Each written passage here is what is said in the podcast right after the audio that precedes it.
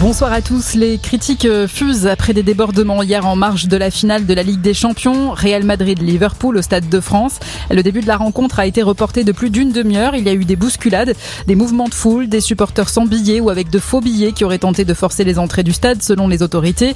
Les forces de l'ordre ont dû faire usage de gaz lacrymogène. Le maire de Saint-Denis où se trouve le Stade de France et le président du conseil départemental de Seine-Saint-Denis réclament une commission d'enquête.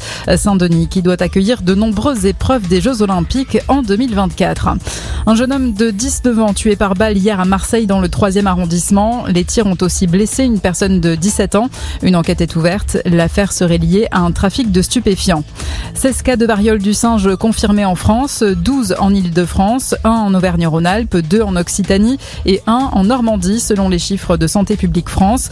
Deux personnes considérées comme cas contact ont été vaccinées. La ministre de la Santé a indiqué cette semaine que les autorités ne s'attendaient pas à une flambée de la maladie en France.